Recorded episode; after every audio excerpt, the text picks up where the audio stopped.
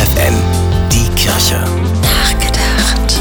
Auf den ersten Blick gleicht der Ort Rondine in der Toskana einem Bilderbuch. Olivenbäume, Zypressen, hübsche Häuschen bestimmen die Landschaft.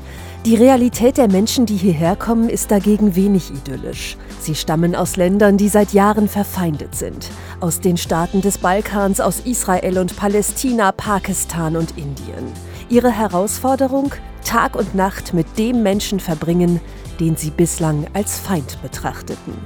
Rondide, das ist seit 30 Jahren die Cittadella della Pace, das Städtchen des Friedens.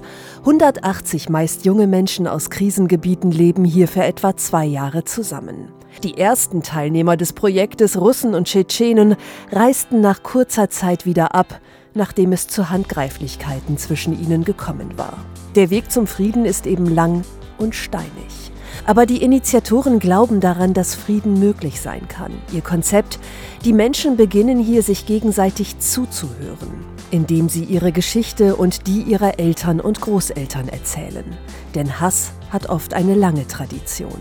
Vielleicht werden die jungen Menschen, die aus Rondine zurückkehren, in ihrem Leben nicht mehr mitbekommen, wie in ihren Heimatregionen Frieden zwischen den Volksgruppen herrscht.